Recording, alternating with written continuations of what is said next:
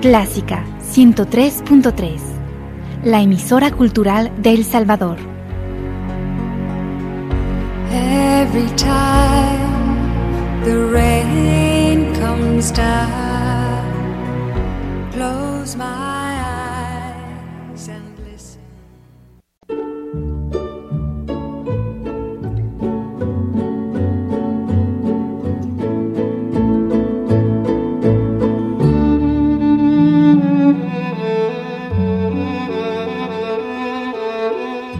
Usted sintoniza Clásica 103.3.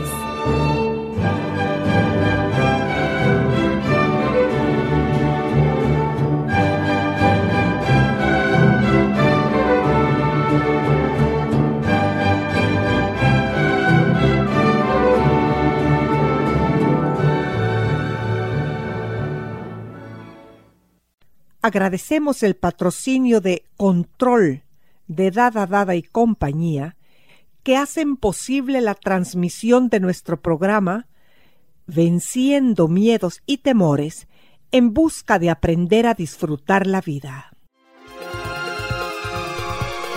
Dada Dada y compañía, la tecnología en sus manos, por 89 años, presenta. MedHouse, soluciones tecnológicas médico-hospitalarias, anestesia, terapia respiratoria, infraestructura hospitalaria, cuidado neonatal, imágenes médicas, fisioterapia, rehabilitación, ortopedia blanda. Contáctenos al 2246 9266 y conozca nuestras soluciones biomédicas, programas de mantenimientos, asesoría y capacitación o visítenos en nuestra sala de ventas ubicada en 21 Avenida Norte y Tercera Calle Poniente, San Salvador. MedHouse, innovación, calidad, confianza en soluciones médico-hospitalarias.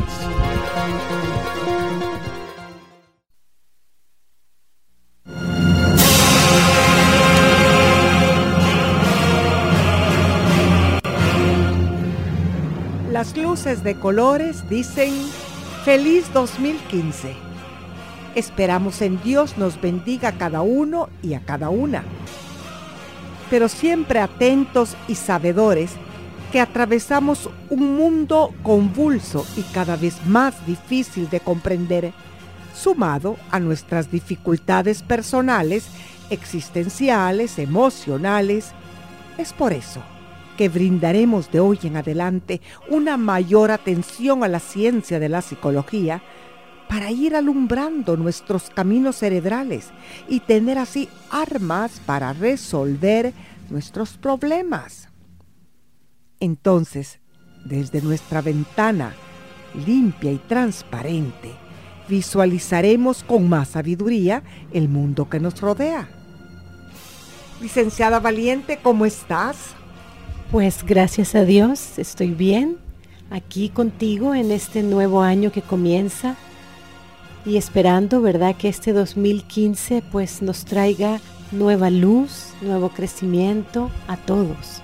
Y sobre todo, Fabiola, que nos traiga paz, que traiga paz a este país y a cada uno, a cada uno de nosotros. Si la paz nace en, en cada corazón, Exactamente, se extiende a la sociedad. exactamente. Fabiola, contanos de qué vamos a conversar este día. Pues vamos a hablar, fíjate, sobre la negación. Porque si bien la negación forma parte de los mecanismos de defensa que nuestra mente utiliza y que son muchos, pero la negación es muy singular, llama siempre mucho la atención y es, es realmente para sacarlo aparte, considerarlo y, y hacer de esto realmente algo que podamos entenderlo con la mayor claridad posible. Porque todos en alguna medida, en algún momento de nuestra vida, hemos practicado o practicamos la negación. ¿Por qué? Fíjate, porque la vida tiene dolor, la vida tiene una mezcla, ¿verdad? La vida es una mezcla de experiencias dolorosas, de experiencias desagradables, pero a la vez de experiencias hermosas y agradables. Y muchas de esas experiencias dolorosas y desagradables, cuando no se pueden procesar adecuadamente, el mecanismo de la mente para poder soportar la presencia de ellas es negarlas, negar su impacto o incluso negar su existencia. Y es más frecuente, pienso yo, que neguemos nuestras, nuestros problemas, no el de otras personas. Casi siempre tendemos a negar nuestros problemas. ¿Es así? Claro, claro, porque lo que nos sucede a nosotros nos afecta de primera mano. Lo que le sucede a otros nos puede afectar de manera más indirecta. Pero sí también podemos negar el problema de otros, sobre todo cuando se trata de adicciones. Eso estaba pensando cabalmente, Fabiola. Cuando hay familiares cercanos o amigos cercanos que sufren de adicciones, podemos estar negando el impacto, la importancia o la gravedad del problema que sufre esa otra persona.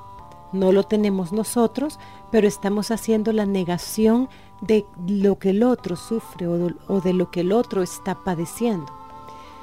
Pero lo más frecuente, fíjate, es que en ese mundo de relaciones interpersonales en el que todos vivimos, siempre hay una parte de negación hacia lo nuestro y una parte de negación hacia lo de fuera, hacia lo que tiene que ver con nuestra relación con los demás.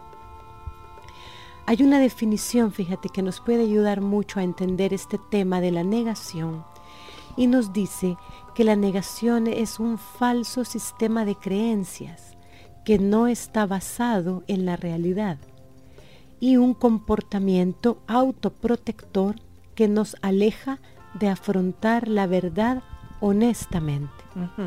Fíjate, falso sistema de creencias que no están basados en la realidad.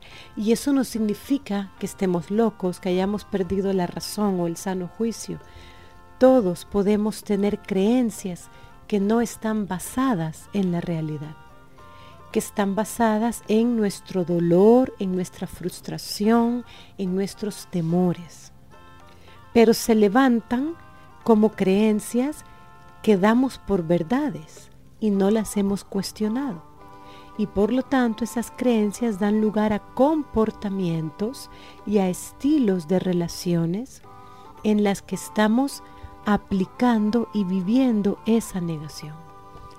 ¿La negación y la excusa van de la mano o son dos cosas diferentes? Van de la mano, fíjate, porque frases típicas que expresan negación es, no, yo no tengo ningún problema. No, eso ya pasó. Sí, él tiene un problema, pero creo que él se está dando cuenta. Cuando de alguna manera, fíjate, le quitamos importancia a lo que está sucediendo. Le quitamos realmente la responsabilidad tanto de la otra persona como la nuestra. No pasa nada, no hay problema, no exageremos, todo el mundo tiene problemas, todas las familias tienen problemas. Esas son expresiones en las que estamos manifestando negación. Estamos diciendo que algo no es tan importante, no es dañino, no tiene vigencia, no nos importa y que no nos va a hacer daño en nuestra vida. Y todo eso es negación. Hay una anécdota sobre la excusa que yo estaba conversando el otro día, bueno, con doña Angelita, tú la conoces. Eh, es sobre algo que yo no podía resolver, sobre un problema personal. Y me dice doña Angelita, usted está como las esposas de los borrachos, me dice, que no se atreven a dejarlos porque dicen, mire, vino, me golpeó, me insultó, pero es que provee todo para la casa, es que a veces es muy atento, es cariñoso. Ahí estamos excusando. Exacto. Y me hizo reflexionar algo tan sencillo sobre mi problema que no tenía que ver con el asunto muy sabia, la niña Angelita. Ah, sí, sí. Te, te, hizo ver gráficamente la negación. Ajá. y, estaba dando excusas. Claro. La el justificar, ¿verdad? El dar excusas es justificar al otro, justificar su conducta o justificar el problema, porque de alguna manera hay un beneficio.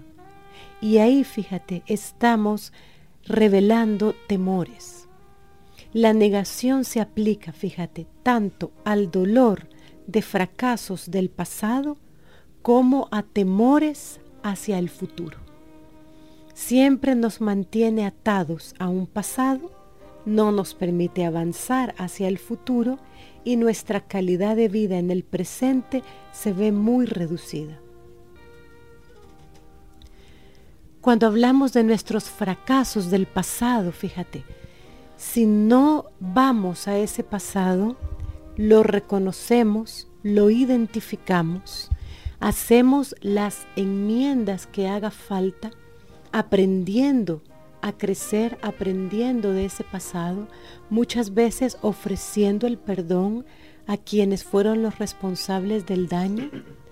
Mientras no hagamos eso, no lo vamos a poder soltar.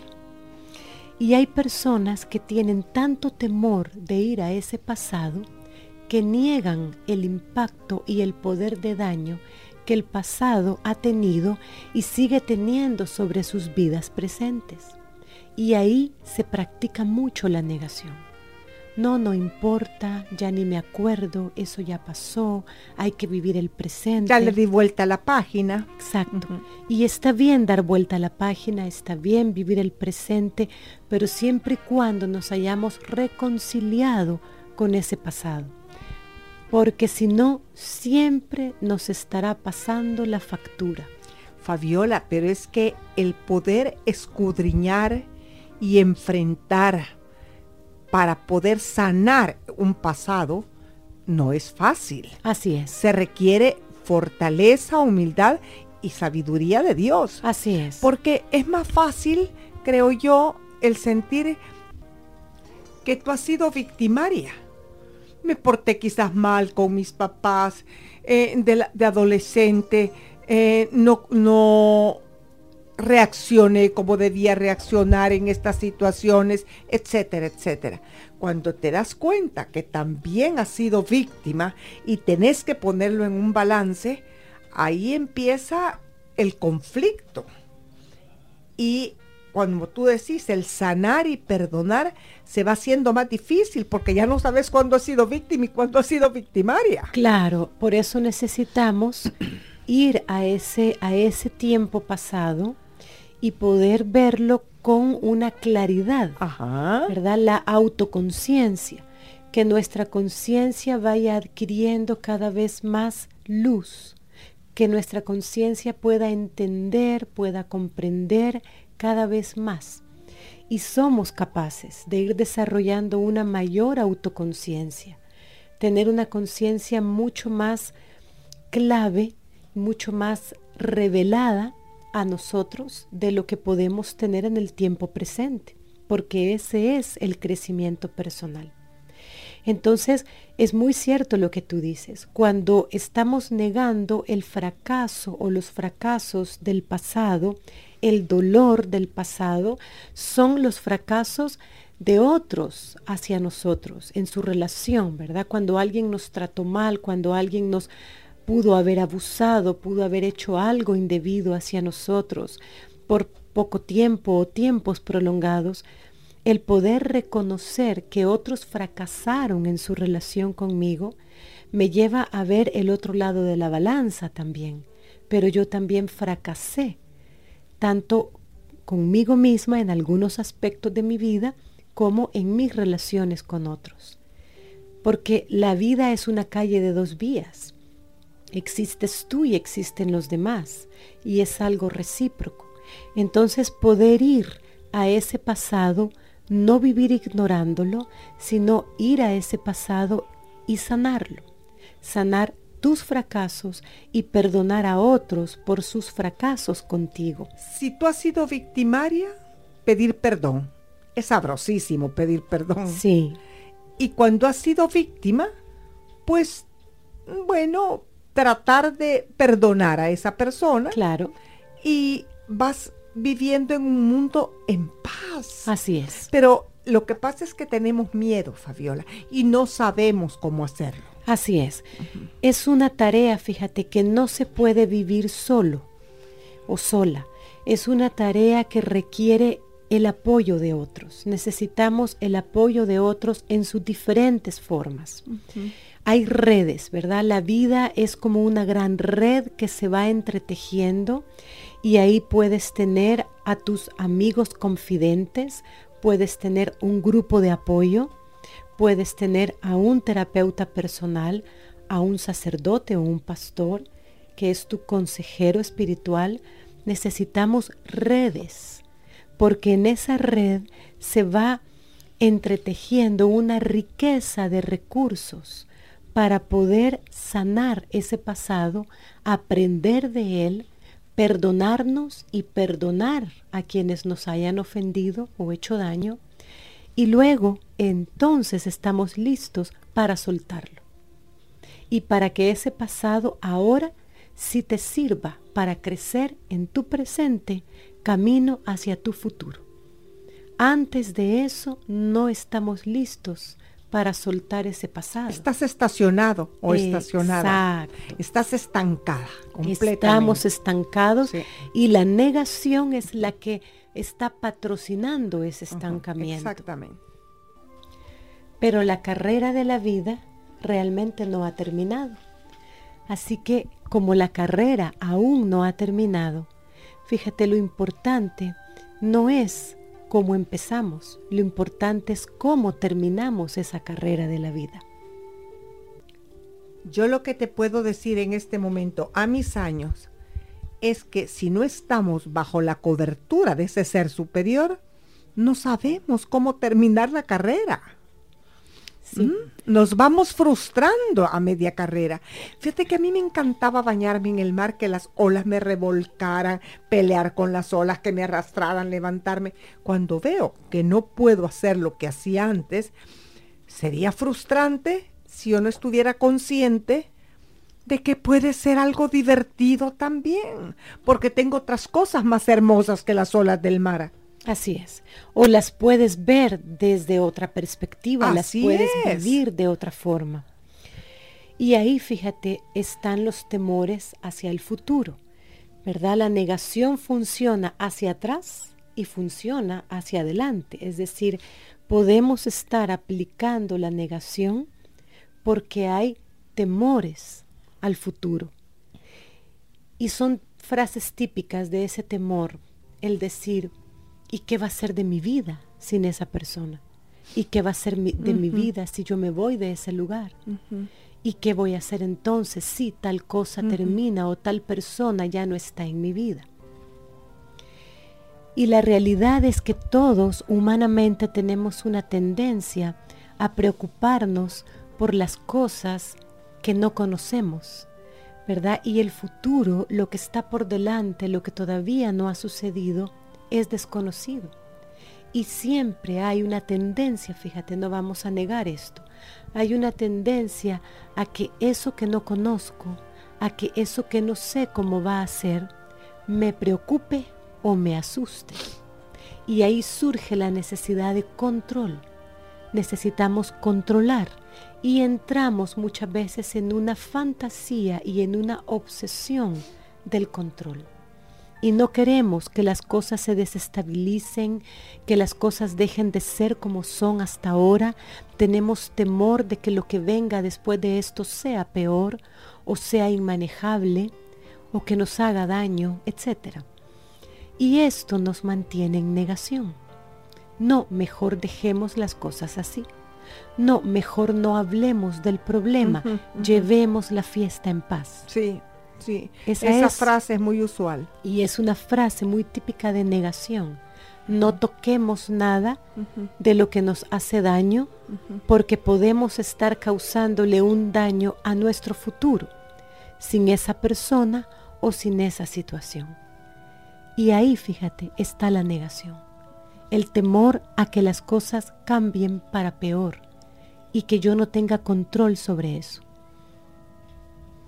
Que yo creo que en nuestras culturas eh, bueno, por lo menos en nuestra cultura, es algo preocupante el futuro, Fabiola. Yo creo que es menos preocupante en culturas como la sueca, la finlandesa, hablando de la vejez y el futuro. Tú estás hablando de otra cosa, pero yo hago un paréntesis, ¿verdad? Porque es algo real la preocupación de nuestra gente en nuestro medio. Sí, hay lugares en los que hay temores que podríamos decir más justificables, reales, más comprensibles. Pero en todas las culturas hay temores de diferente tipo. Exacto. Y es una capacidad, fíjate, si bien tenemos la capacidad de tener temor, también tenemos la capacidad de tratar con esos temores. Tenemos la capacidad de poderlos superar y de no vivir atrapados en esos temores porque mucho de lo que tememos, como hemos dicho en otras ocasiones, nunca llega a suceder y nos impide disfrutar lo que sí tenemos, lo que sí hay de bueno en nuestra vida. Así que necesitamos examinar a través de esa autoconciencia que cuando la llamamos, cuando somos conscientes de que existe esa autoconciencia, empieza a revelarnos mucho de nosotros mismos.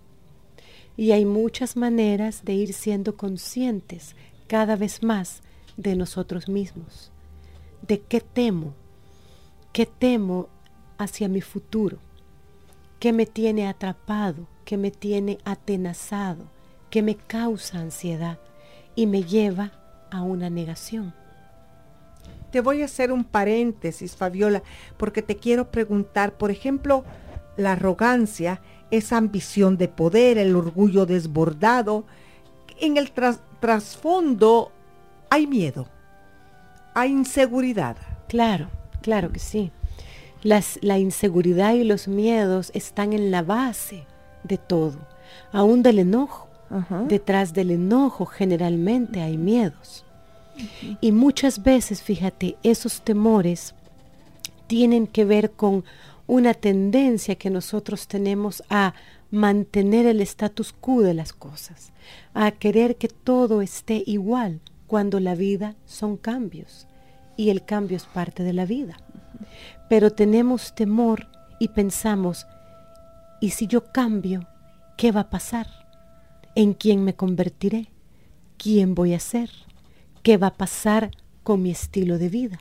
¿Qué va a pasar con la gente que me rodea? Y esos temores al cambio y a cambiar tú te mantienen en la negación. No, si no es para tanto, ¿para qué voy a cambiar? Y lo que sucede es lo que tú decías antes, nos quedamos estancados. ¿Qué es lo que, lo que va a pasar? Que me quedaré estancado que dejaré de desarrollar todo mi potencial, dejaré de tener una vida realmente plena, realmente saludable, que sea buena para mí y buena por lo que yo pueda dar de mí a otros. Claro. Nos perdemos lo mejor. Fabiola, ¿cuántas veces nos hemos preguntado en la vida o hemos preguntado a los demás por qué no hicimos tal cosa, por qué no actuamos en tal forma? Y la contestación que nos damos es, es que me quedé paralizada, me dio miedo. Así es. El miedo paraliza. Así es. Y te hace dar marcha atrás. Así que ese temor a lo desconocido, que todos tenemos tendencia a tenerlo, nos cierra nuestras oportunidades y cierra nuestras mentes, porque pensamos que ya no merecemos nada mejor. Y sí merecemos lo mejor. Merecemos lo mejor de nosotros mismos y lo mejor de nuestra relación con los demás. Y cada edad tiene disfrutes diferentes que, eh, que podemos obtener de la vida. Así es. Eh, una de mis nueras tiene una abuela, Fabiola, tú la conoces, tiene 97 años la niña Fidelia. La niña Fidelia se baña en el mar, camina sobre roca, la niña Fidelia cocina y ama a su nieto, ama a la gente, ama. Ama la vida. Ama la vida. Muy probablemente ella ha resuelto el tema de la negación, que en algún momento haya estado quizá en su vida, porque está en la de todos. Y al resolver aquello que hemos estado negando, tanto del pasado como de nuestros temores a los cambios del futuro, nos llevará a lo mejor, a lo mejor de nosotros mismos y de la vida. Fabiola, quiero hacerte una pregunta. ¿Qué tan importante es el estilo de nuestro lenguaje, el estilo negativo de nuestro lenguaje? Por ejemplo, el hablar y decir, em, ¿qué futuro tan incierto me espera? ¿Y si sufro una caída? ¿Y si ya no puedo hacer tal cosa? ¿Por qué eh, declaramos tanta negatividad? Por miedo, ¿verdad? Claro, son miedos y son inseguridades que nos mantienen atrapados, como hemos dicho. Pero ¿qué tan importante es declarar cosas positivas? Es vital el cambiar ese lenguaje interno y volverlo externo. El cambiar ese lenguaje es vital para nosotros. Nos trae de nuevo las oportunidades de crecer y de vivir más plenamente un lenguaje interno negativo te limita tus posibilidades de crecer y tus posibilidades de tener una vida plena. Así que invitamos a todas aquellas personas que nos escuchan a que revisemos, revisemos qué máscara de negación podemos estar usando en este momento de nuestra vida. La máscara de la negación puede tomar muchas formas. Hay un ejercicio muy bonito que tiene que ver con el aprender a meditar, con el aprender a conocerte, y es tomarnos unos minutos del día para entrar en contacto con nuestro ser interno, con lo que somos, con lo que hay dentro y tomarnos ese tiempo para llegar a tomar contacto con ese ser interior que está dentro y que ese ser nos pueda hablar y podamos hablar con nosotros mismos en ese diálogo interno, pero sin juzgarnos, sin reprocharnos, sin culpabilizarnos, el arreglar cosas viene después. Pero primero es conocerlas. Exacto. Dejar que ese ser que hay dentro de mí me hable y me diga qué temo, qué me preocupa, qué me reprocho, qué cosas del pasado están ahí escondidas pero atormentándome. ¿Qué máscaras entonces estoy utilizando? ¿Qué formas toman? ¿Cómo se ponen de manifiesto en mis relaciones con los demás? Y ahí empieza, fíjate, el proceso. Primero, identificar, no ignorar. Identificar, llamar a las cosas por su nombre y después podremos ir tratando con ellas. Fabiola, hemos aprendido muchísimo en este programa. Muchas gracias. Pues con mucho gusto y esperamos pues poder seguir colaborando y siendo de utilidad para otros, porque eso es parte del propósito de la vida. Claro que sí.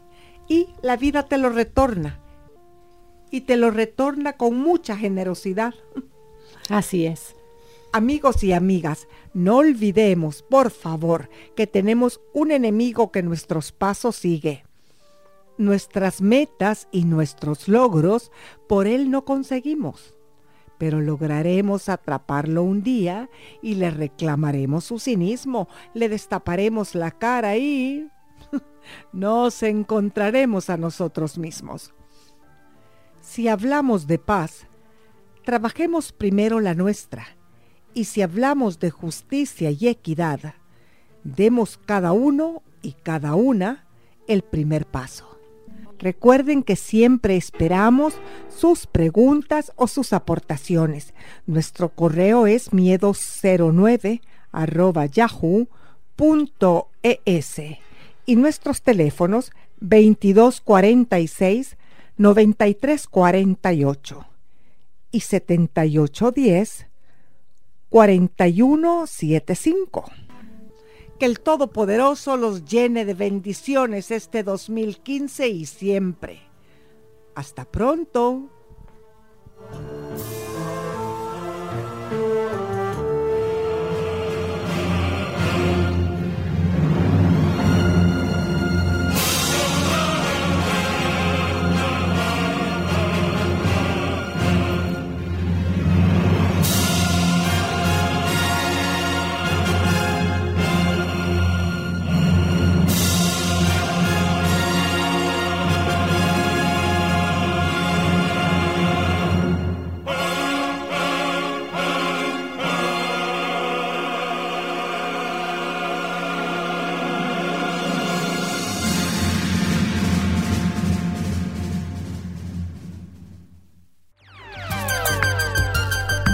Dada Dada y compañía, la tecnología en sus manos por 89 años presenta Control, sistema de administración de flotas vehiculares con tecnología GPS. Controle rutas, paradas, velocidades, tiempos, geozonas, combustible y más. Con control, controle su negocio. La solución se adapta al cliente, no el cliente a la solución. Un producto más de Dada Dada y compañía, ofreciéndole soluciones integrales de tecnología diseñadas para obtener eficiencia y ahorro.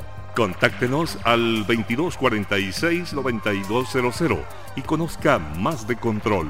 Llámenos al 2246-9200.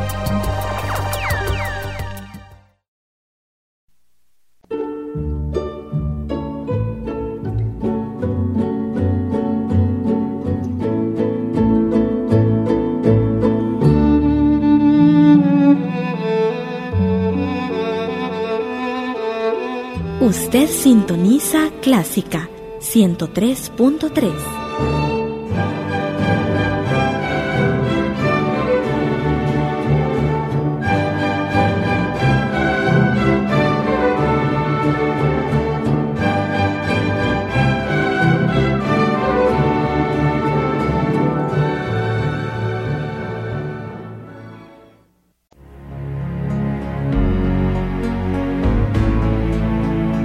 Clásica 103.3, la emisora cultural de El Salvador. Every time the rain comes down, close my